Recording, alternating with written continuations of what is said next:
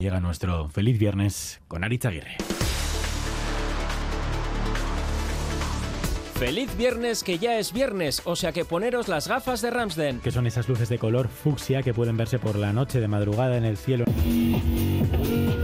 Lupa Rosa eh, Rams, después de cerrar qué garito abres a las 6 Boulevard, que llegamos a ver hasta una aurora boreal en Vizcaya en un amanecer rosa y resulta que Nada de auroras boreales. Tiene que ver con tomates. Se ha resuelto el misterio. Son lo último en luces de invernadero. que como nos dijo un agricultor de la zona, Quedaban como tontos pensando que era una cosa y no era.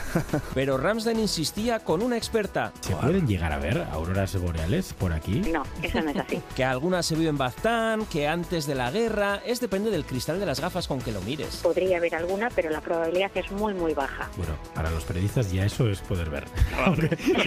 Pues venga, feliz viernes porque con las gafas rosas de Ramsden podemos ver lo que queramos. Olga Barrio ha encarcelado al jefe. cuatro años y medio de cárcel para Dani Álvarez. Ahí el subconsciente hablaba de la sentencia de Dani Alves, con esas lupas rosas con las que vimos también a Natalia Díaz en su reportaje del sector primario. Estoy rodeada de ovejas y las tengo aquí que se quieren comer también el cable, un trozo de micrófono. Yo soy bajita eh, y me llegan a- a- más arriba a la cintura. Es que estoy aquí como si estuviera bailando una sardana recogiendo los cables. Pues hablando de agricultura, hemos descubierto la Erle Borroca, este aviso de un agricultor si la policía irrumpe en sus protestas. Si a un antidisturbios se le ocurre salir, se van a abrir las colmenas. Y las colmenas tienen abejas. Y ha pasado a la acción. A los antidisturbios, tengan mucho cuidado que las colmenas las tenemos a escasamente 50 metros. Que se defiendan contra las abejas. Erle Quinza, 20.000 especies de abejas, terroristas apiculturales, igual terrorismo polinizador para el juez García Castellón. Y sin salir de Extremadura también os hemos contado la historia del cura de Don Benito detenido por traficar con éxtasis y Viagra.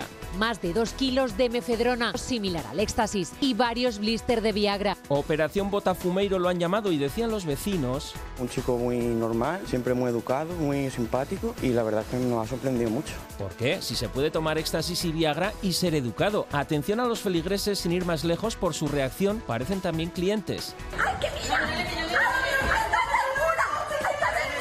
Ese alboroto, esa excitación no solo se consigue con gafas rosas. En fin, ha sorprendido que el cura traficara con Viagra y en cambio no tanto que tuviera novio formal y le echan la culpa al novio. La verdad es que no me entró muy bien por los ojos desde el primer día que le vi. Que la pareja pues no gustaba a la gente, claro. Y ahora dicen que si tienes problemas de pito te cura el cura de Don Benito que sermoneaba así. Agradecimiento a Dios por todo lo que nos da, poniéndolo a disposición de los demás para que todos se beneficien. Predica con el ejemplo, en fin, gafas rosas, las mismas con las que mira Ábalos al ya famoso ex asesor suyo Coldo García Izaguirre. No me cuadra porque su estilo de vida, su necesidad, su situación era bastante humilde, ¿entiendes? Como para creerme esto. O sea, no me cuadra. Bueno, dos casas en Benidorm tiene, tres parcelas, dos condenas previas por agresión, amenazas. Estamos en reserva de sumario. Entiendo que son filtraciones o conjeturas. Y igual se ha puesto esas mismas gafas Esperanza Aguirre hablando de Javier Esparza en Navarra Televisión. Lo loco era el de UPN este, que menos mal que ahora ya se va.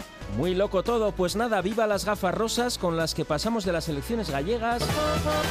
Galicia rueda. Parafraseando a Mariano Rajoy, yo diría que hay gente que estuvo aquí, pero parece que nunca estuvo aquí, a pesar de haber estado aquí. Hoy estoy aquí y el día 15 a quien quiera acordarse de que se acuerde de que yo, aunque no sea físicamente, estoy aquí y mucha más intensidad que en el día de hoy.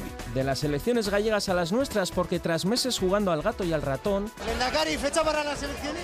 Hoy no toca. No tiene mucho sentido seguir jugando a esto de la gallita ciega. resulta que ya toca aquí. El 21 de abril. Sorpresa, no se podía saber.